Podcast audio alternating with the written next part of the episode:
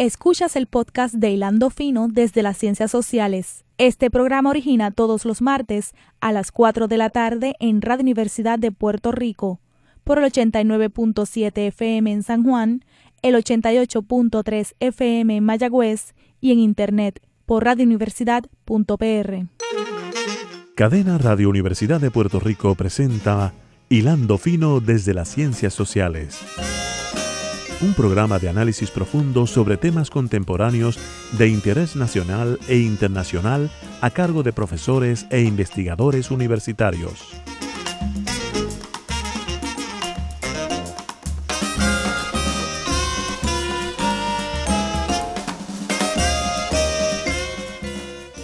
Buenas tardes, amigas y amigos de Hilando Fino desde las Ciencias Sociales. Hoy, como todos los martes, a las 4 de la tarde desde Radio Universidad. Este, como ustedes saben, Hilando Fino es una colaboración de los departamentos de Ciencias Políticas, Economía y Geografía del Departamento de Ciencias Políticas. Y le agradecemos eh, a, Isa Santos eh, el apoyo que nos ha estado dando desde Radio Universidad en todo este periodo de la pandemia en que hemos estado produciendo los programas de forma virtual. De la misma manera, agradecemos el apoyo de Wanda Ponte, que nos está ayudando a que estos programas eh, se transmitan luego en la plataforma de YouTube.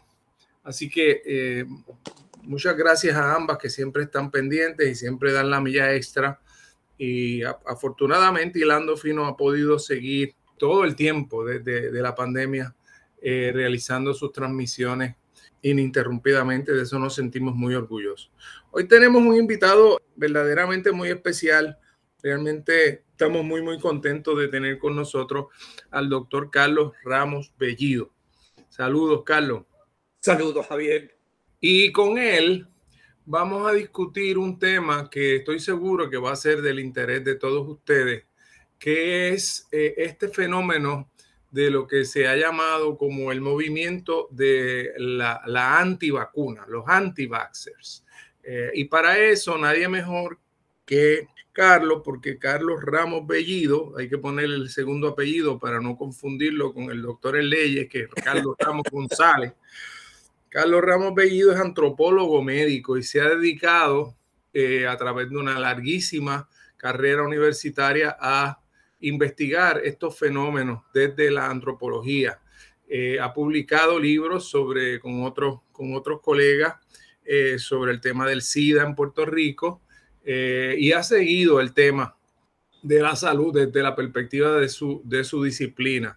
Carlos, yo, yo pensaría que sería interesante que empieces un poco hablando para beneficio de los de, lo, de la audiencia, incluyendo en este caso a José Javier Colón Morera, que hables un poco de, ese campo de la antropología médica que investiga, eh, cuáles son sus, sus, objetos de estudio. Bueno, la antropología médica, en términos muy breves, ah, es una subdisciplina eh, y especialidad de, la antropología sociocultural, que estudia cómo los factores socioculturales ah, influyen y moldean el aparato médico. ¿no? Y por otra parte, estudian el aparato médico un poco para ah, afinar la concepción que tenemos ah, de los factores sociales que imperan en un grupo o en una sociedad. ¿Okay? Uh, como tú bien dices, posiblemente la, la, mejor manera de entender lo que es la disciplina es un poco hablar de algunos de, los, de las áreas y los trabajos que esas áreas de investigación han uh, generado. ¿no? La primera área sería la de ecología y epidemiología. Uh, y esta área lo que realmente, a lo que se, realmente se dedica a, es estudiar cómo factores culturales inciden en los aspectos médicos, en el proceso de adaptación de la especie, la especie humana a su medio ambiente. Mm. Ah, uno de los trabajos más clásicos en esta área ah, tiene que ver con ah, estudios que se hicieron para determinar el incremento de la malaria en el área de África Occidental durante la década del 60, ¿no? porque fue realmente un, incremento enorme de la, de la condición. y lo que antropólogos médicos hicieron y a lo que uh, concluyeron es que ah, la larva del mosquito que porta ah, la malaria no prospera en aguas sombradas. con la introducción de la agricultura y particularmente la agricultura corporativa, Ah, en, en, África ah, Occidental ah, es que se talan grandes extensiones de bosques tropicales, creando pantanos ¿no? soleados que obviamente se convierten en, en el medio propicio para el desarrollo del mosquito y obviamente en mayores cantidades y eso entonces explica el surgimiento tan repentino y el incremento tan repentino de la malaria en la década del 60 en África Occidental. Otra área de estudio son los aspectos socioculturales de la epidemiología, o sea, o sea cómo aspectos sociales y, y culturales contribuyen a la distribución y prevalencia de enfermedades. Hay un estudio interesantísimo que se hizo entre um, los beduinos ¿no? en el norte de África, cerca de Níger, ¿no? Um, donde se quería determinar uh, el porqué de la alta incidencia de osteomalacia, que es una enfermedad del reblandamiento de los huesos causado por una deficiencia de la vitamina D, particularmente en mujeres embarazadas. Ah, y lo que se encontró es que ah, mujeres beduinas ah, básicamente viven enclaustradas en, una, en unas casas de campaña hechas de lana negra, que obviamente no permite el sol o rayos de sol. Cuando salen de esas casas de campaña, se les requiere que vistan de negro nuevamente de pie a cabeza, que tampoco les permite ah, absorber ningún tipo de vitamina D a, través de la exposición ah, al sol. O, sea que lo que descubrieron realmente es que las normativas en términos de vestimenta combinada con una, una dieta deficiente en vitamina A y D, en lo que contribuye a que sea tan alta la mm. incidencia de la enfermedad en mujeres embarazadas, a tal punto que ah, estas mujeres necesitan ah, utilizar bastones para poder moverse y caminar. Wow, wow. Carlos, este, como, como le informé a la, audiencia, eh, hoy queríamos eh, tratar eh, el tema del movimiento antivacuna, ¿verdad? Porque en cierto modo, para, para, alguna gente, y quizás yo me incluyo en ese grupo, ha resultado paradójico cómo ha habido un avance de la ciencia extraordinario, produciendo lo que todo el mundo indica que es en tiempo récord, una vacuna que ha probado ser hasta ahora muy efectiva. Bueno, lo más, la más efectiva, francamente, entre todas, de todas las vacunas. Ok, qué bien, qué bien. Eh, y entonces, eh, pues, pues eh, claro, distribuida muy desigualmente en el mundo, eso está clarísimo.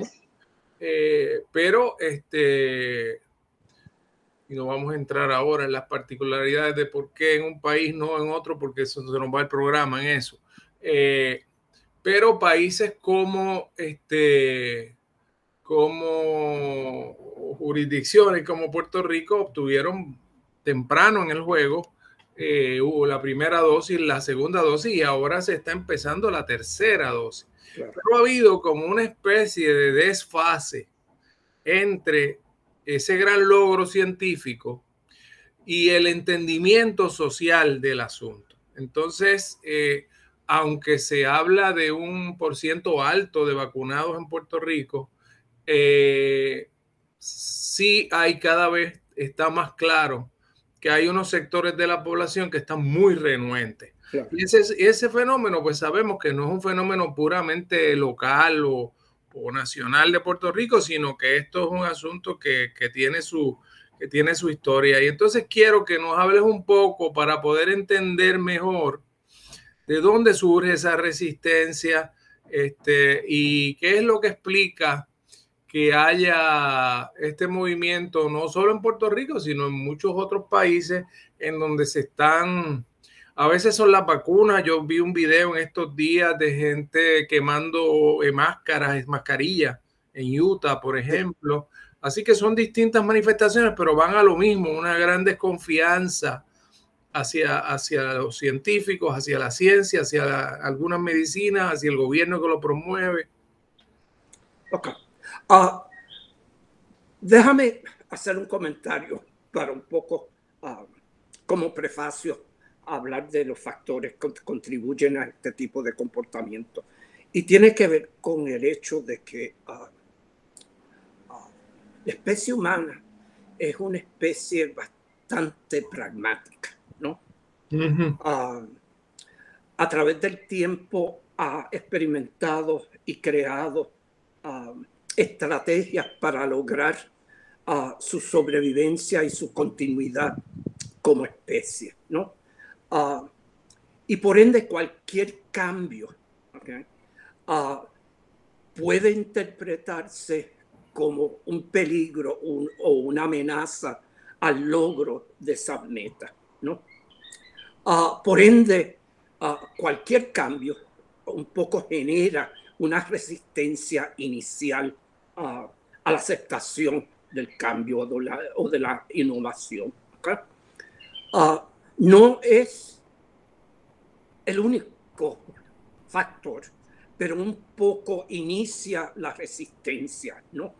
Que entonces se va agravando con un sinnúmero de otros factores, entre ellos, ah, para empezar con uno, uh, la religión, ¿no? en Puerto Rico, por lo menos, hay tres, tres grupos religiosos ah, ah, que prohíben el uso de, de tratamientos o terapias médicas. Como parte de, su doctrina. De su doctrina, correcto. Y son los testigos de Jehová, los Scientologists, okay, y los este, Christian Scientists. Okay?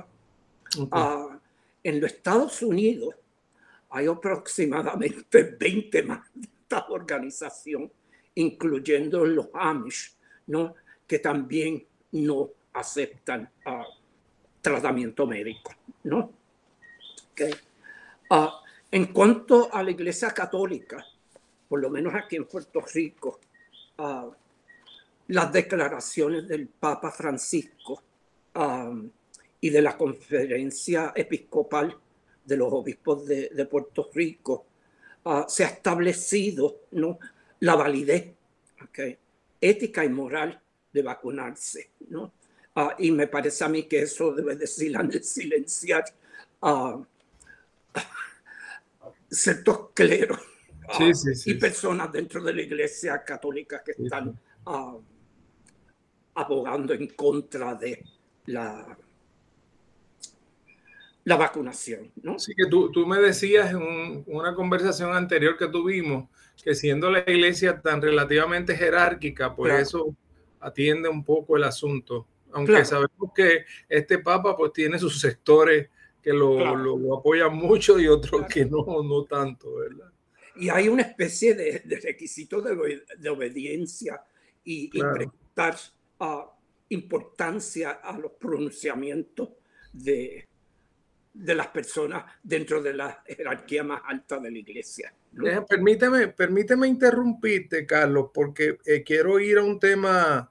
Vamos a continuar con las razones y ya mencionamos un grupo que es el sector religioso, que es el más claro porque, vamos, porque es parte de la doctrina de alguna iglesia.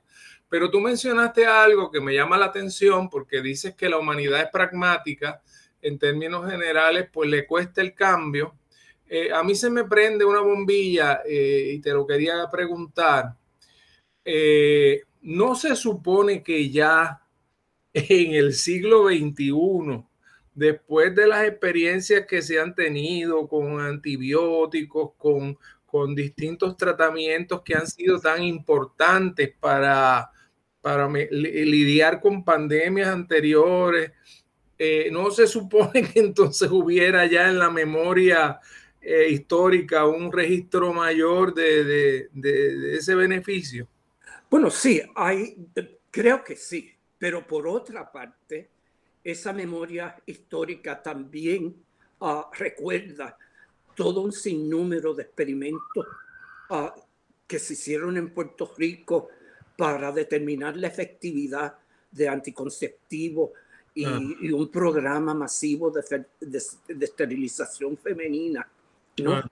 Y eso, uh, por lo menos en Puerto Rico, crea una gran desconfianza en términos de los motivos ulteriores, ¿no? De una campaña que no solamente exhorta a la vacunación, sino que en, en unos casos determinados están tomando medidas obligatorias, ¿no? Y hasta represalias contra aquellos que no ah, se ajustan. Sí, sí, que esa, esa historia no es tampoco una historia libre de, conflictos. Ha habido, ha habido un uso, eh, un uso de ciertas, de ciertos procesos médicos. Eh, incluso hay unos casos famosos, ¿verdad?, de que se inyectó sífilis a poblaciones. Este, bueno, el, experimento Tuskegee en los Estados Unidos, donde básicamente se quería estudiar el progreso desde el inicio hasta la muerte de personas, ah, de varones ah, afroamericanos con sífilis. Ah, y este experimento empezó en el 32 y duró hasta el 72.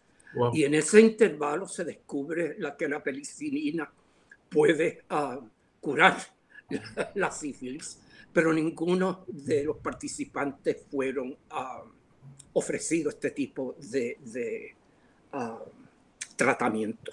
Carlos, pero para aclarar, en estas circunstancias de esta vacuna en particular, no ha surgido ninguna evidencia de que se esté utilizando eh, grupos en particular para probar la, la, vacuna. No, obviamente no, pero, pero el punto es que, como bien dijiste al principio, la historia, la memoria histórica todavía recuerda otros experimentos que no fueron tan pristinos, ¿no? claro, claro, claro, claro. Hay una hay una, hay una memoria histórica que un poco este, tiende a, a, poner unos grupos a la defensiva, por decirlo así. Bueno, pues regresemos. también me parece, me parece que uno también debe de indicar que estos mismos experimentos ¿no? fueron la causa que motivan al gobierno federal crear todo un protocolo ¿no? Para salvaguardar um, la, la, seguridad de sujetos experimentales la ética que este, su participación es totalmente voluntaria e informada. Sí, muy, bien. Bueno, pues vamos a regresar al tema. Estábamos hablando de, de, de que cuál es el conjunto de grupos sociales que, que conforma esta suspicacia o, esta oposición. Y habíamos empezado con los grupos religiosos, que por doctrina religiosa misma, pues no solo a las vacunas, sino a transfusiones, a, toda una serie de tratamientos médicos, y, y, eso pues ha causado mucha litigación. Claro. claro. Ah, a mí me parece que sería interesante hablar un, poco de este mismo factor en el, contexto de Israel. Israel inicialmente uh, en la comunidad ortodoxa uh, uh, genera una resistencia, ¿no? Que comienza con grupos antivacunas colocando afiches enormes en blanco y negro, hablando de los peligros de la vacuna y um, exhortando a que no se vacune, ¿no? Con esta eh, vacuna. Con esta vacuna específicamente. El gobierno israelí lo que hace es que contrata a un experto en la publicidad que, que entonces les recomienda que, este, que ellos generen otra campaña utilizando el mismo afiche, los, perdón, los mismos colores del afiche de, de las antivacunas, que se coloquen encima de ellos um, y, y, que contraten a personas de la comunidad um, ortodoxa para que hagan este trabajo, ¿no? Y, lo, y inicialmente funcionó, el único problema que generó una especie de, de guerra de quién puede patinar mayor número de carteles en la ciudad. ¿no? Conocemos ese fenómeno en las elecciones aquí en Correcto. Ah, por otra parte, uh, la, las comunidades ortodoxas en Israel, eh, al igual que ¿sabe? en los Estados Unidos, uh, no utilizan la televisión para obtener información o, noticias este, diariamente. lo que sí utilizan son lo que se llaman kosher telephones, que son este, teléfonos puros ¿no? y que siguen las normativas um, de la ortodoxia, que tienen unas líneas directas um, de noticias. ¿no? Y, y, cualquier persona ortodoxa que tenga estos teléfonos puede acceder a ellos. ¿No? Y lo que el gobierno encontró fue que uh, los grupos antivacunas estaban utilizando estas líneas directas para a su postura. ¿no? Y lo que el gobierno eh, de Israel hizo fue que le pidió permiso al concilio de rabinos que ah, básicamente supervisan estas líneas directas ah, para ellos poder entrar y poner su, ah, su mensaje. ¿no? y fue muy efectivo. ¿no?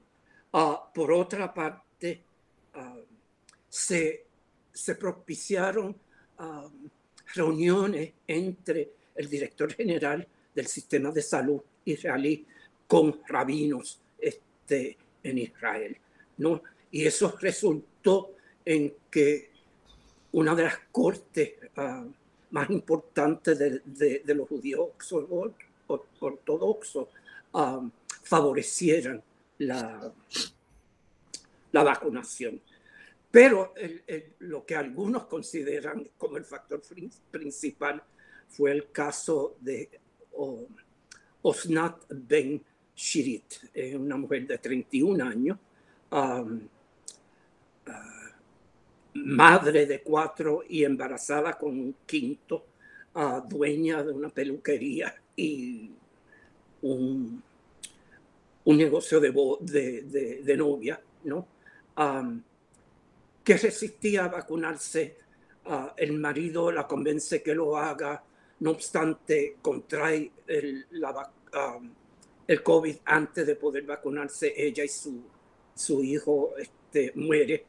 Uh, y el movimiento antivacuna utiliza esta oportunidad y deforma los datos diciendo que ya sí se había vacunado y la causa de su muerte había sido la vacuna.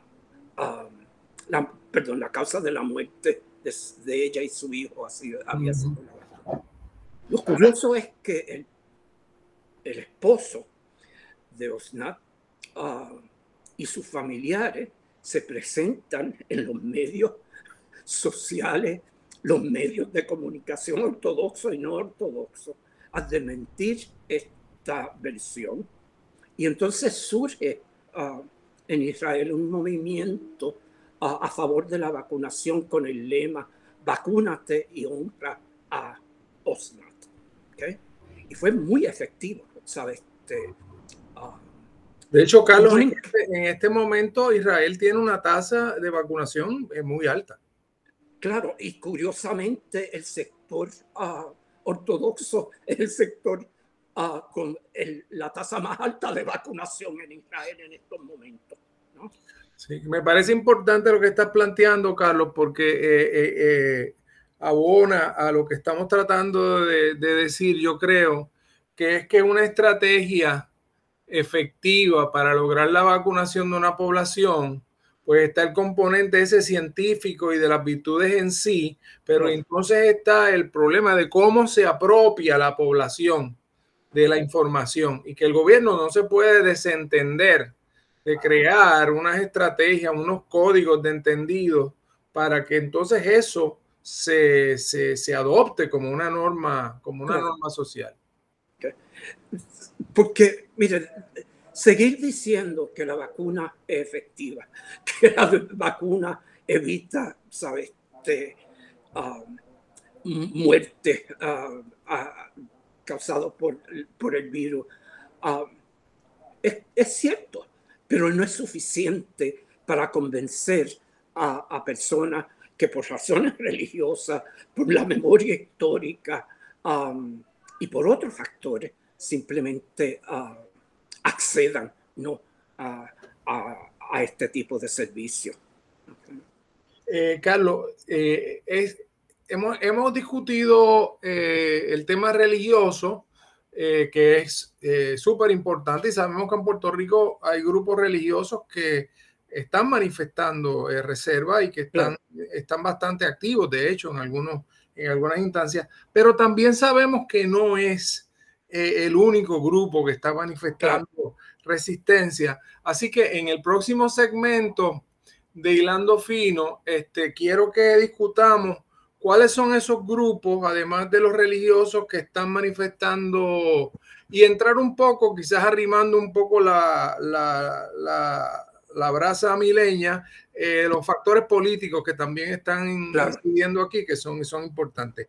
Así que vamos a hacer una, una breve pausa en, en Hilando Fino, en esta entrevista con el doctor Carlos Ramos Bellido, que desde la antropología médica nos está tratando de explicar el fenómeno de las antivacunas en Puerto Rico y en otros contextos internacionales. Regresamos.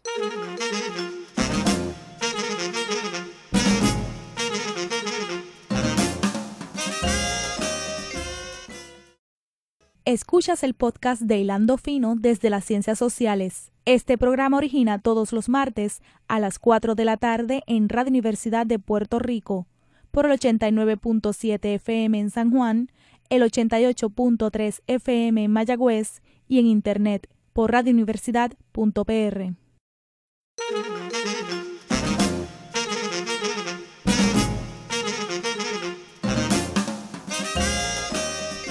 Regresamos amigos aquí a Hilando Fino desde las ciencias sociales.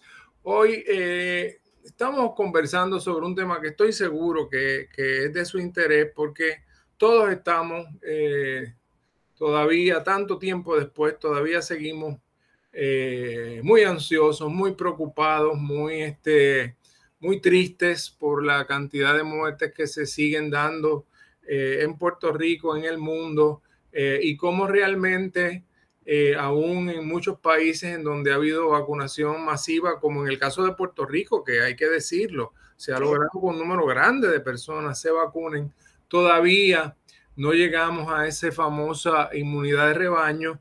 Eh, y eso pues tiene que ver con muchas cosas, pero tiene que ver con el hecho de que ahora pues se presenta una dificultad nueva que algunas personas habían identificado, que es que hay vacunas disponibles, pero hay algunas personas que sencillamente no están llegando al centro de vacunación, no están llegando a su farmacia de la comunidad, no están llegando al hospital o a la oficina médica, si en el caso que sea o, o, los distintos colegios profesionales que se han dedicado a esto. Entonces, eh, más que uno dedicarse aquí a condenar, no a condenar, pues eh, desde las ciencias sociales queremos entender el fenómeno y Carlos nos ha dado un ejemplo extraordinario en el caso de Israel, de cómo el gobierno se dio cuenta de que había eh, por debajo del radar unos, unos medios de comunicación que estaban siendo muy efectivos y cómo logró insertarse dentro de esas redes. Eh, ahora, Carlos, este es un fenómeno también muy heterogéneo, ¿verdad? Porque tenemos sectores, en el caso de los políticos, desde los republicanos tipo Trump, este, y tenemos personas como Robert Kennedy, por ejemplo, que es liberal, este, relativamente de izquierda, ambientalista, etcétera. Eh, eh, así que hay un elemento político, también hay un elemento de edad. Habíamos conversado en una comunicación anterior, hay una cierta indisposición mayor de cierto grupo de jóvenes. Eh, así que nada, agárralo ahí donde tú, donde tú entiendas. Vamos a empezar con los, los jóvenes y los jóvenes adultos. Muy bien. Ah, que, han, que han sido uno de los grupos de más resistencia a, a vacunarse. Okay. Um, desafortunadamente no ha de sorprenderlo. No.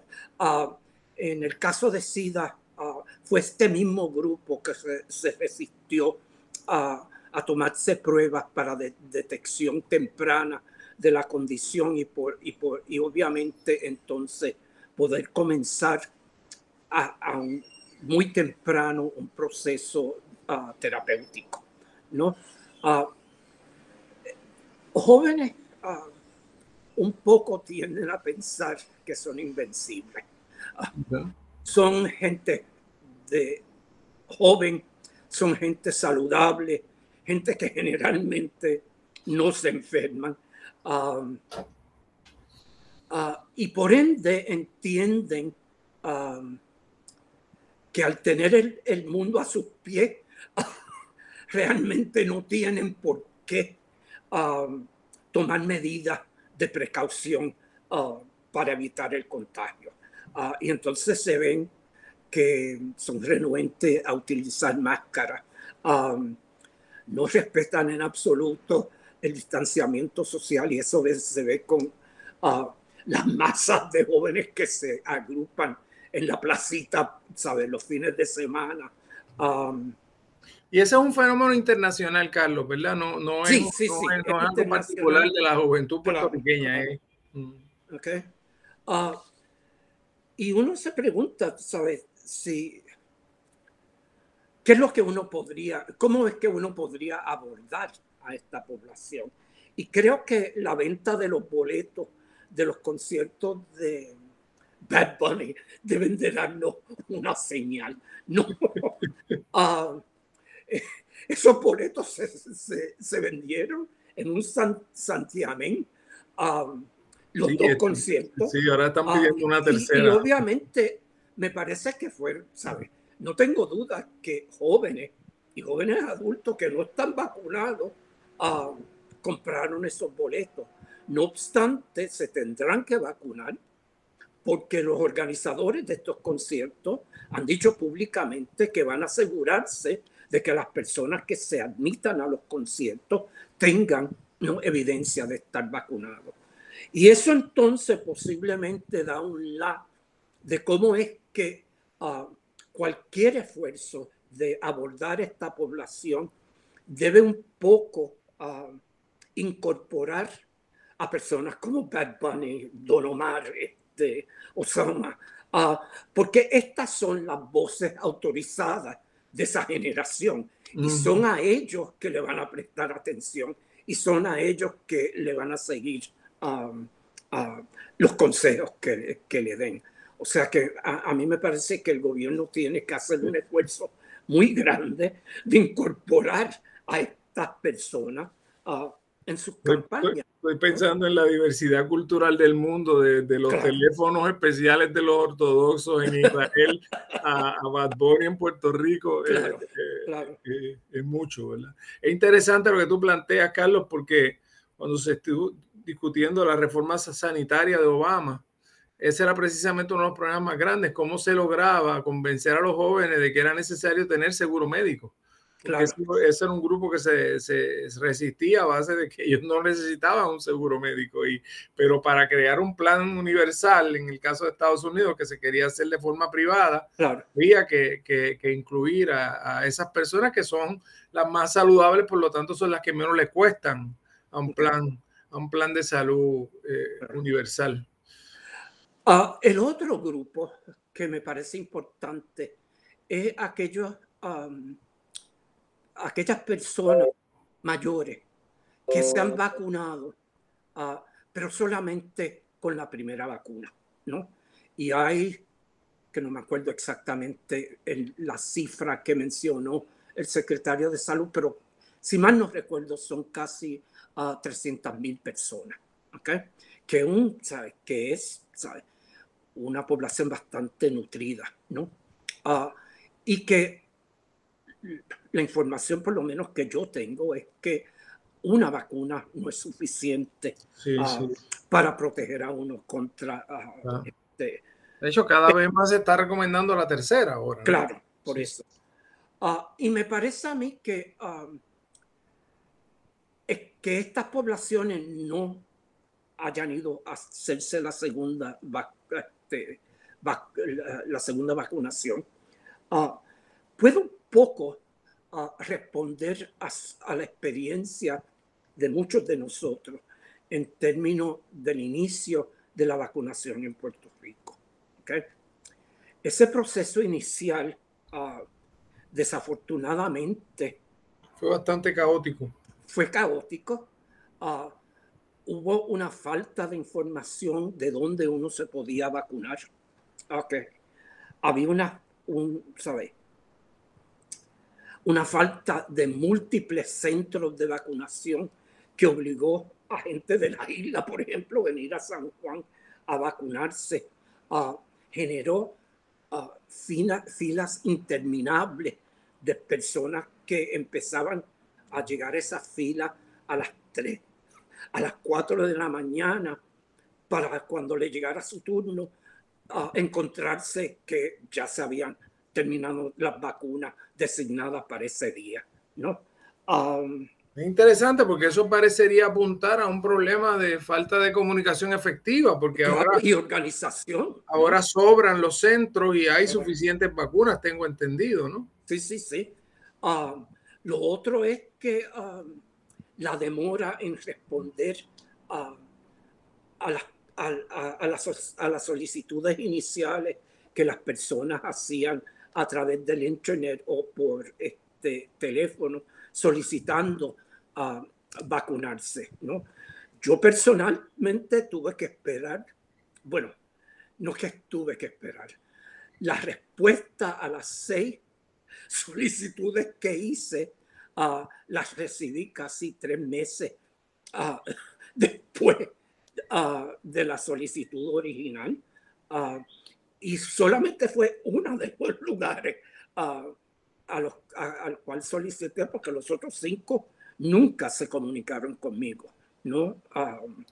parece importante, me parece importante lo que estás planteando, perdóname, este, Carlos, porque uno pensaría, ¿verdad?, que organizaciones que se dedican particularmente a los derechos de la vejez, ¿verdad? En el caso de Puerto Rico sé que hay un capítulo de, de, de la Asociación Americana de Retirados este, aquí hay una oficina de, procurador de, del paciente, hay una, hay una oficina de, procurador de ciudadanos eh, y realmente eh, es un tema que ahora tú lo traes y realmente eh, me parece escandaloso que haya un número tan grande de personas en un grupo tan vulnerable. Claro, claro. Y ahí quizás no, no, es tanto un tema de resistencia, es más bien un tema de, de comunicación, de logística, de...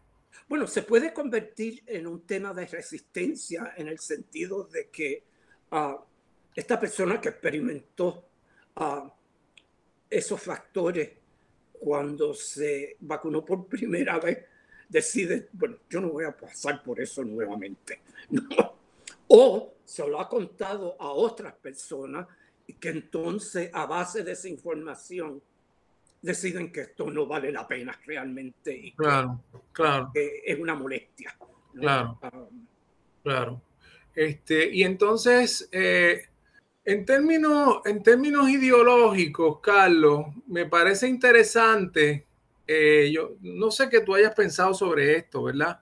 Pero a mí me parece interesante que en Puerto Rico eh, se logró algo que parecería que no es importante, pero yo, me da la impresión de que sí lo es, que en el campo ideológico esto no se convirtió en un tema de que si tú eres PNP o eres popular o eres independentista, no. En términos generales eh, hubo un consenso a nivel, a nivel político de que esto, de que esto se podía hacer eh, y no salgo de mi sorpresa en verdad que no, porque yo no me considero una persona, este, vamos, que sea, pero, pero realmente me ha causado sorpresa la forma en que esto se ha polarizado en el caso de Estados Unidos, de que, de que haya tanta división partidista sobre un tema de, de salud pública. O sea...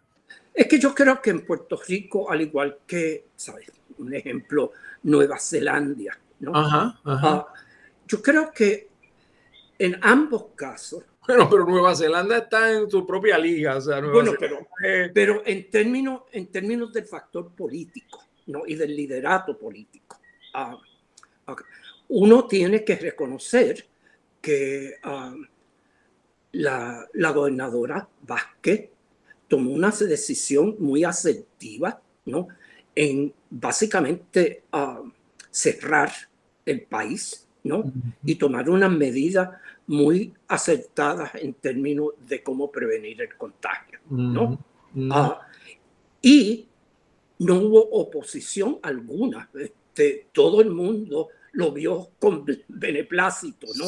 y lo vio como necesario, ¿no? En Nueva Zelanda ocurre más o menos lo mismo. La, la primera ministra, ¿no? Básicamente uh, se convierte en la fuerza que une a toda la opinión política uh, en términos de la necesidad, la necesidad, la necesidad de también cerrar el país y imponer una, medida, una medida sumamente rigurosa en términos de, de, la prevención de la condición. En los Estados Unidos eso no ha sido el caso. ¿no? Sí. Uh, ¿A, ti, ¿A ti también te ha sorprendido esa, esa polarización política? Porque en verdad, en verdad, pues yo hubiera esperado ciertos grupos de extrema derecha, en algunos casos hay eh, cursos eh, también de, de, de, extrema izquierda, si lo quieres llamar así, pero que se convirtiera en un tema partidista y que los estados republicanos como estados tengan unas tasas muy bajas de vacunación y de eh, esta cuestión de en Florida, un gobernador prohibiendo que se usen mascarillas en las escuelas. O sea, o sea eh, eh, es una cosa que, que, que es, difícil de entender.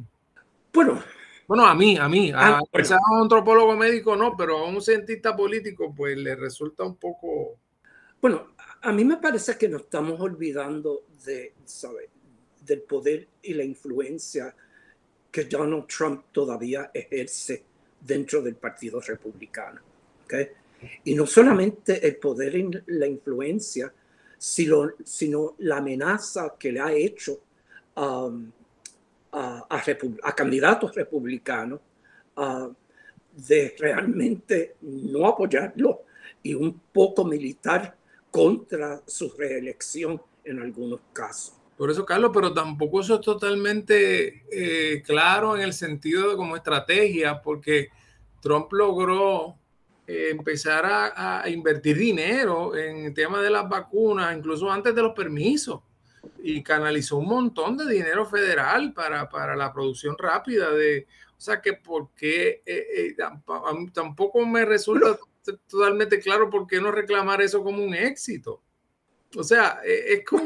Porque, me parece a mí que le quiere sacar ventaja a, esta renuencia.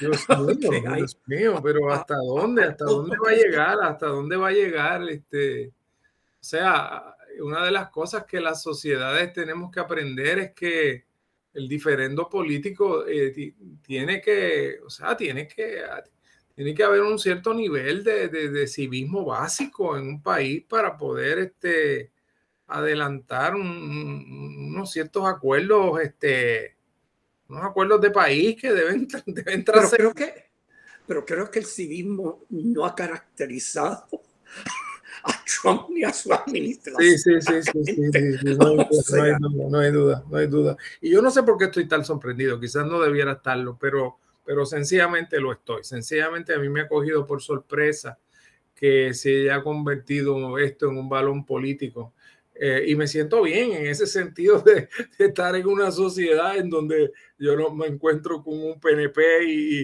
eh, o con un popular o con un independentista y que entonces el tema sea, no, tú eres PNP y te vacunaste o tú eres esto y no te vacunaste. O sea, eh, haber logrado ese consenso, pues me parece que es una cosa importante. No, y, y, y el impacto que tiene sobre la vida cotidiana de, de del ciudadano común en Estados Unidos es terrible. Yo tengo estudiantes, por ejemplo, que están haciendo su doctorado en Austin, Texas, ah, y dicen que es un salpa afuera. No usan máscara. Este, los negocios y los bares y los restaurantes están abiertos a todas horas. No hay ningún tipo de cotejo ah, mínimo en términos de no solamente de no usar mascarilla, tomar temperaturas, etc. Y uno de ellos básicamente vive en su apartamento, sale mínimamente a, hacer la compra o asistir. Sí, sí, sí, definitivamente la gente vive asustada, vive asustada. O sea, sí, yo tengo amigos míos científicos en, en Texas, por ejemplo, y, y la están pasando muy mal porque no se sienten protegidos socialmente, se sienten... En absoluto. Eh, y si uno combina eso con el hecho de que pueden aportar armas y casi todo el mundo esté armas, claro, claro, es para uno preocuparse, francamente. Ahora, Carlos, volviendo a un tema inicial de esta conversación, que tú dices, la humanidad en términos generales tiene una cierta resistencia al cambio eh, eh, y pues tiene tiene una tendencia a, mirar con, recelo el cambio. Por otro lado, te pregunto, ¿estaremos haciendo también, estará ocurriendo algún tipo de cambio paradigmático aquí en donde a las sociedades le esté importando más la capacidad del gobierno de velar por su seguridad que por otros elementos. Es decir, este, lamentablemente eh, parecería que sociedades más autoritarias, más de más, de más mano dura en cuanto a, no, no, no, es que esto no es una pregunta si te quieres vacunar o no, el que te va a ir a vacunar. ¿Qué, qué tú has observado en esa dimensión? Yo le pondría un pero a ese comentario, ¿no? Ajá. Porque yo no quiero tener razón, en este caso no quiero tener razón. Porque si uno toma el caso de, nuevamente de Nueva Zelanda, el caso de Australia, ¿okay? esa gente, o por lo menos el liderato político, ha podido nutrirse de una confianza básica que tiene el pueblo, ¿no? En que, número uno, el gobierno existe. Uh, para uh, protegerlo y uh, buscar su bienestar. Uh, y en segundo lugar, tienen, por lo menos en términos de, esta condición médica, tienen un aparato médico, un sistema de salud nacional que le permite garantizar y poner en práctica ¿no? lo que los políticos le están pidiendo a esta, a esta ciudadanía. ¿no? a mí me parece que si uno mira a, Gran Bretaña, ¿okay? que me parece que ah, la, otra cara de la moneda de Nueva Zelanda, tienen un aparato médico ¿sabe? excelente y libre de costo, pero no han tenido ¿no? un liderato político ¿no? que ha un poco uh, dicho, mire, esto es un problema y se resuelve de esta manera. De hecho, han sido muy inconsistentes porque en un momento dado optaron por, por, por, por, la inmunidad de rebaño y que básicamente no, no, no hacer restricciones, un poco como lo, lo intentó Suecia también, y después tuvieron que echar para atrás. Bueno, y, y, y, desafortunadamente un poco echaron para atrás porque uh, Boris Johnson se enfermó y un poco tuvo una especie de conversión al modelo de, San Pablo, ¿no? Claro, nada como un primer ministro al borde de la muerte para, para, para, ilustrar las cosas. Carlos, me parece que ha planteado algo bien importante, ha planteado eh, que los países que han sido efectivos, me gustó mucho el ejemplo que usaste de Israel, logran identificar cuáles son esos códigos de comunicación, esos medios de comunicación esas, y esas personas que pueden ser especialmente efectivas. Eh, me parece muy interesante también el ejemplo que utilizas de, de, Puerto Rico con el concierto de Bad Bunny, el tema de que todo el que va a ir al concierto se tiene que vacunar. Eh, ¿Hay alguna otra estrategia que se te ocurra? En términos de cosas que está, y obviamente el, otro tema que está, no está dicho, pero está insinuado aquí, es que son sistemas con un, con un sistema público de salud muy, muy, muy coherente y muy robusto, como el caso de, de Nueva Zelanda y como es el caso de, de, de, otro, de otros países este, que hemos mencionado aquí. Eh, ¿Hay alguna otra estrategia que, que, que se te ocurre en términos de, estos grupos que están todavía en, la verja considerando si, si vale la pena o no?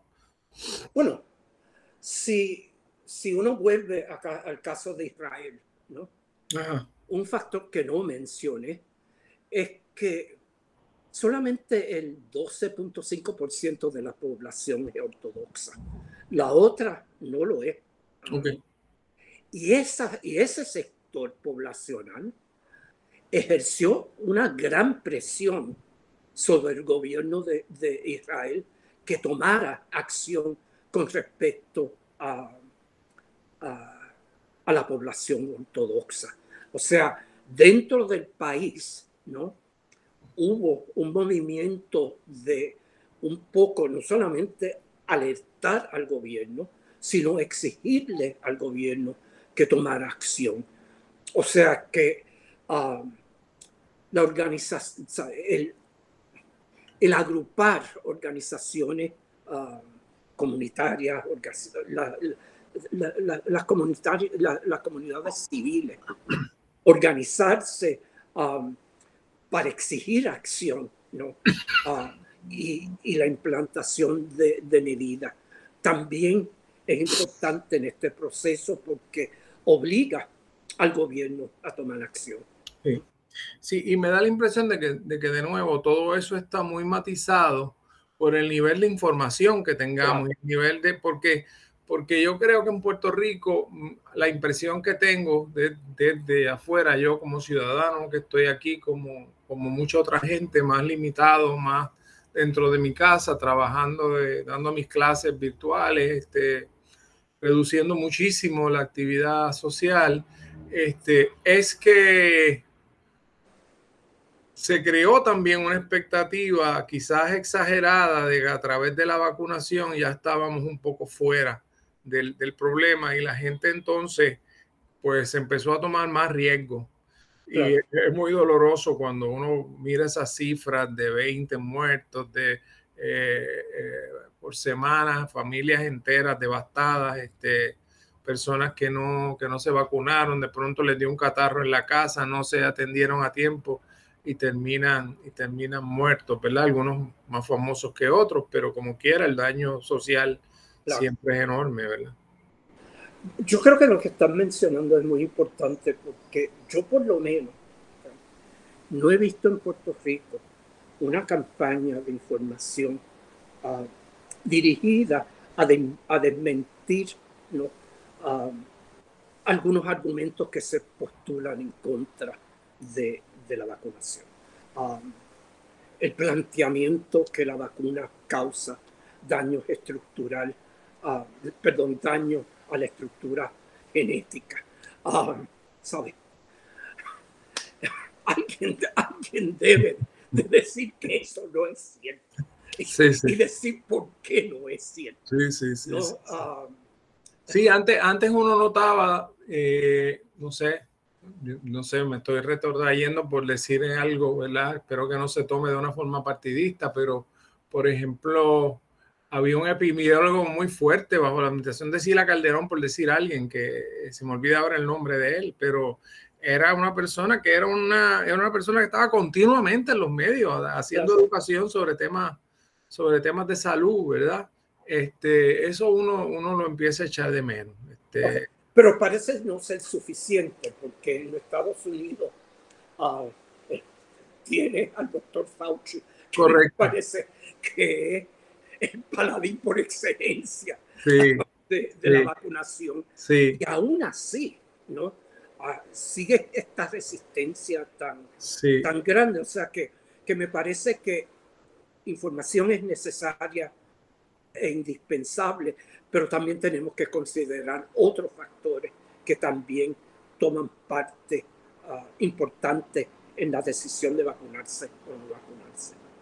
Pues Carlos, te estoy bien, bien agradecido por, por este programa. Este, nos has traído, nos has puesto a pensar del contexto internacional, eh, nos has puesto a, a mirar que esto no es un problema exclusivamente de Puerto Rico, que de hecho en Puerto Rico en términos de vacunación en sí tiene un número respetable, este, pero que no podemos seguir bajando la guardia y tenemos que seguir considerando el impacto social de nuestras acciones y cómo eh, la vacunación en este caso es un acto de solidaridad con el otro, el de solidaridad con el, con, con, con, con, el conjunto social.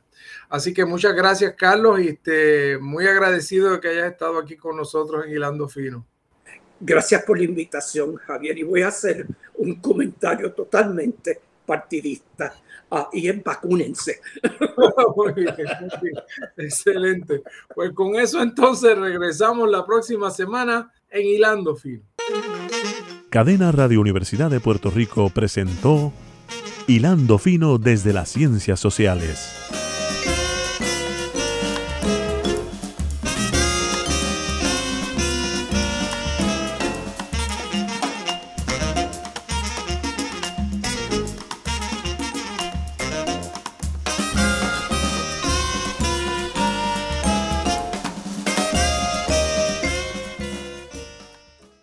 Escuchaste el podcast de Hilando Fino desde las Ciencias Sociales. Este programa origina todos los martes a las 4 de la tarde en Radio Universidad de Puerto Rico por el 89.7 FM en San Juan, el 88.3 FM en Mayagüez y en Internet por radiouniversidad.pr.